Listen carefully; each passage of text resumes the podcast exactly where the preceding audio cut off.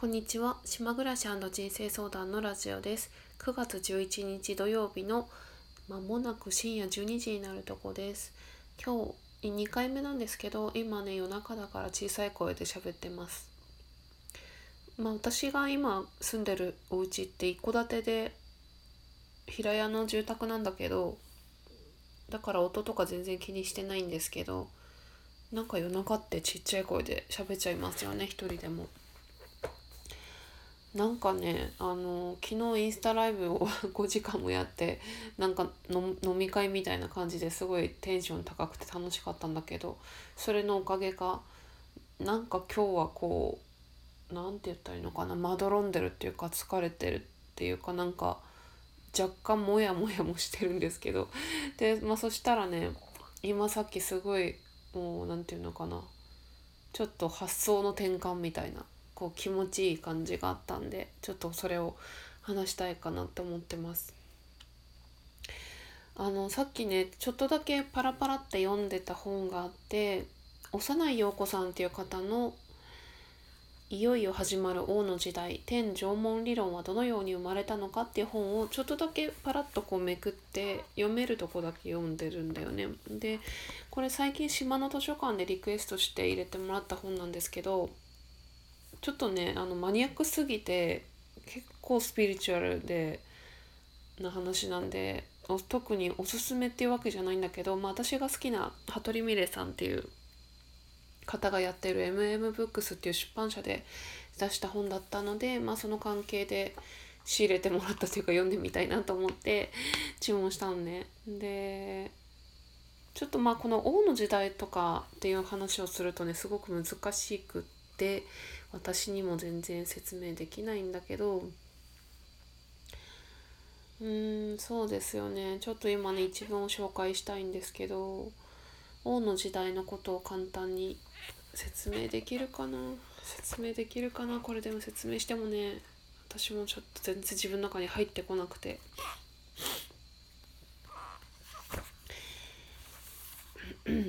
まあこれ説明しない方がいいですね私は。分かってないっていうか 私がうーんもうちょっとこれサクサと読んだ方が多分伝わるかな。うん、その後にしゃべるね。ちょっと一文を抜粋して読みます。194ページ。ちょっと途中の文章からなんですけど、では次に職場の教育について述べたいと思います。職場の教育レベルを9段階に分けます。詳細は省きます。1から3では職場における基本ルール絶対的目的を伝えます。人を採用するときはこの基本ルール絶対的目的をきっちり説明するだけでいいのです。あとの4から9では教えなくても自分でやれる人以外雇わないことです。例えばうちの会社はこういう製品を作っています。これを5万円で売っています。これだけを話せばいいのです。会社が新入社員研修をすると道を間違ってしまいます。先ほどの会社の基本ルールと目的だけ話しあとは放っておけば会社に合わない人はすぐに辞めるのです。余計な教育をすることによって合わない社員が10年20年勤めることになると会社も社員も不幸です。社員にとっては本職に就く機会を失ってしまいますし会社にとっても異物を抱えることになり業績にも影響します。以上です。まあ、この王の時代の中で、まあ、面白いページっていうのがこの本職っていう話をしているページだっていうふうに聞いていてで私もちょっとそこだけ読んでいたんだよね。本職っていうのは魂の職っていうふうに書きますが、まあ、よく言われている、まあ、自分の使命だったりまあそうだよね一般的な言葉で言うと天職っていうことですよね自分に向いてる天職で、えーと、幼い陽子さんのこの王の時代っていうのはこの人にはもともと支持している、えー、人がいて、まあ、その方が発見した理論なんですけどちょっとその辺はマニアックすぎることなんでちょっと割愛するんですがえっ、とそれででなんかねこれからの時代はもう全ての人がもうこの本職に就くっていう本職についてそうだよね。こう自分のこう才能とか使命とかをそのそういうそういう職で発揮していくっていうようななんか話をしていてでまあまあまあその本職の話は面白いんだよね。それでね私今読んだページ私ね今私私 すいませんね。すいません。あの 自分が前に出過ぎちゃってあのあのねあの結構今のページ読んだ時に結構目から鱗だったんですよ。なんでかっていうと私はですねあの教育ということ分野が結構、まあ、興味があるというか学校においての教育っていうところには自分はこう関わらないなっていうふうに思ってるんですけどあんま好きじゃない公教育っていうのが。でただ私ねあの前の職場でやってた中で結構そのインストラクターとかコーチングとか何て言うのかなそういう研修を作って講師やるとかそういうのねすごい好きだったんですよ。で今も好きなんですよ。や今ねやってやる機会がないんだけど。だからその職場におけるその教育っていうのは結構必要っていうかうーんと大事だと思ってたんだよね。でまあだからその前回さっきのね数時間前のラジオであとまあワンオンワンとかの仕事をやろうと思ったけどやめたやめ やめたっていうか採用されてないんですけど。いやあのそこではやらないっていうかうんそうだね。自分はそういう会社での何かに関わらない方がいいかなっていうようなね思ったんだよね。でちょっとそれと近いなって思っててさ私がなんかまあ今一つそのカウンセラーっていう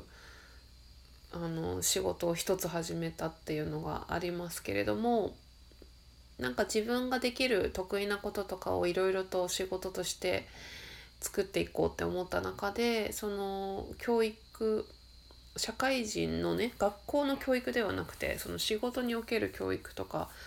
何て言ったらいいのかなまあ自己啓発なものも含まれるかな。なんかそういうのもまあやれるだろうなっていうかやってもいいかなって思ったんですけどそのコミュニケーションにまつわるなんかこととか。それでで私はねこの島の今仕事でとある組織に入ってるんですけどちょっとこう言っちゃなんなんですけど全然そこで教育っていうのが全然見られなくて私は最初うん今もかな？なんか今は別に期待してないけどさなんかその教育されてないことに対してなんかつまらないっていうかなんか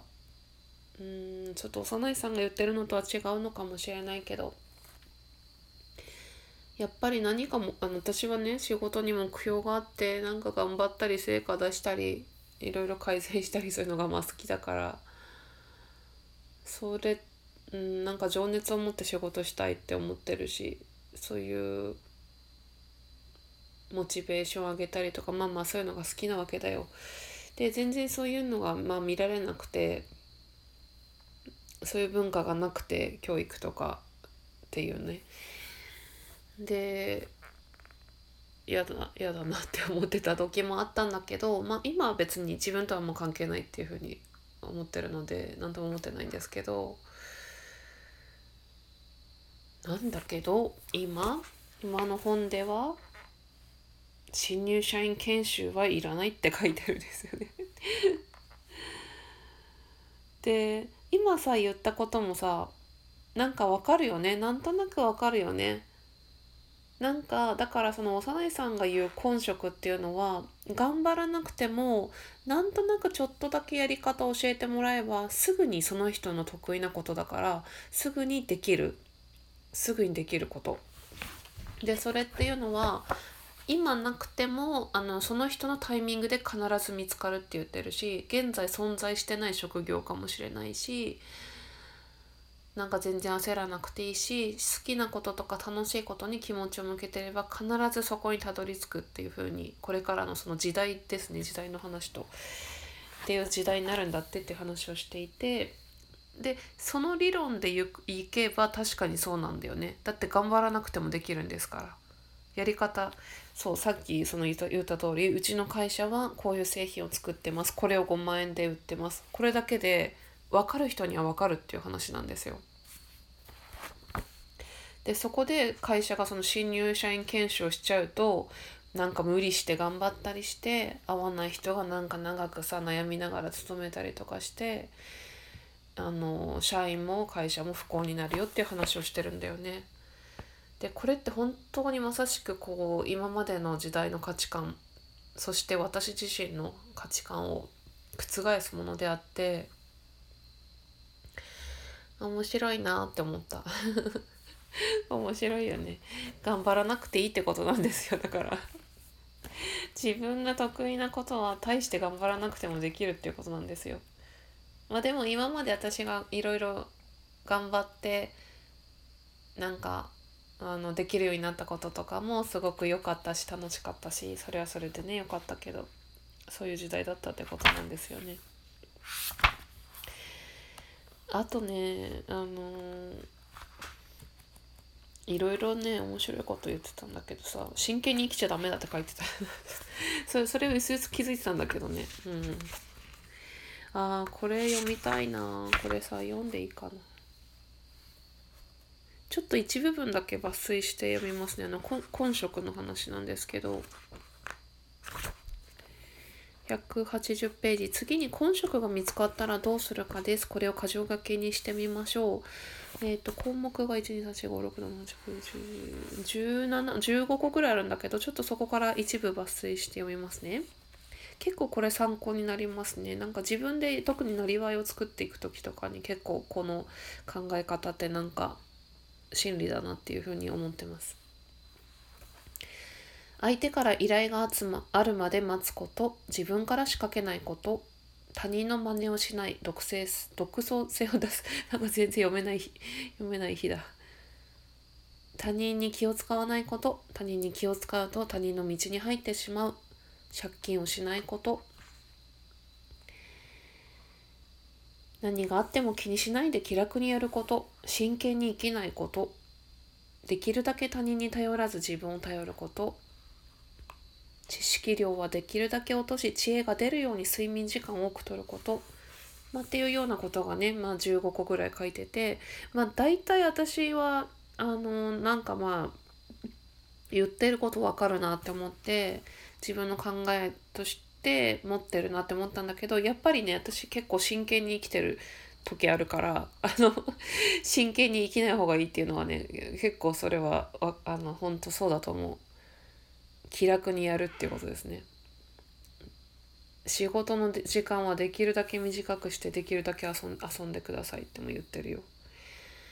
そうそうそう。これ読んで今日すごい良かった。だからさっきちょっとインスタグラムとツイッターでちょっと新しいこと始めたんだけどさっきこれベッドでこれパラパラって読んでて急に思いついてなんか夜中だけどね。まあ週末で時間があるから。新しいこと始めて。でその新しいことについては本当に自分が苦労なくあこれなら全然簡単と思って。なんか私結構ブログ書くのに苦労してやってて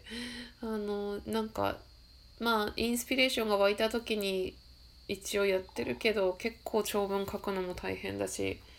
まあでもさこの音声配信はさ何にも準備せずにさスラスラやってるわけじゃん。だからこういうのがね自分に向いてることっていう話ですよね。うん。なんかねそのツイッターとインスタグラムとまあノートだけどあのあのインスタグラムでやったのはねあのちょっと画像をあのデザインして作ったやつであの今日の一言みたいなのをねちょっとなんか今そういうのいっぱい見るからさあのなんか人と同じことするの嫌だからあのなるべく同じようにならないようにしたしたいんだけど私的にはね NHK のね、まあ、教育テレビみたいな今は E テレって言いますかね。なんか、えー、教育テレビのちょっとおしゃれな番組みたいなそういうイメージでやってるんですけどあの私はね今みたいに価値観とか思い込みをぶっ壊すのが好きなんですよ。それは自分自身もそうだし人に対してもねその話をする時とかに。そうするとねあのすごく開けていきますよね価値観や思い込みを手放すっていうことは。だから価値観や思い込みを手放すなんか今日の一言を書いていこうって思ってでそれは私結構得意っていうか今まで多分いろいろと自分のことを叩いて壊して 崩してきたから結構得意だから全然苦労せずにできるなって思ってそういうことをやったらいいんだよね。なんか何も無理しないであの頑張らなくてできること。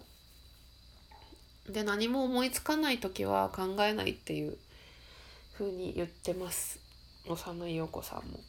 そんな時は美味しいものでも食べてねのんびりしてればいいんでしょうね。まあ誰かとおしゃべりしたい時もありますけどね。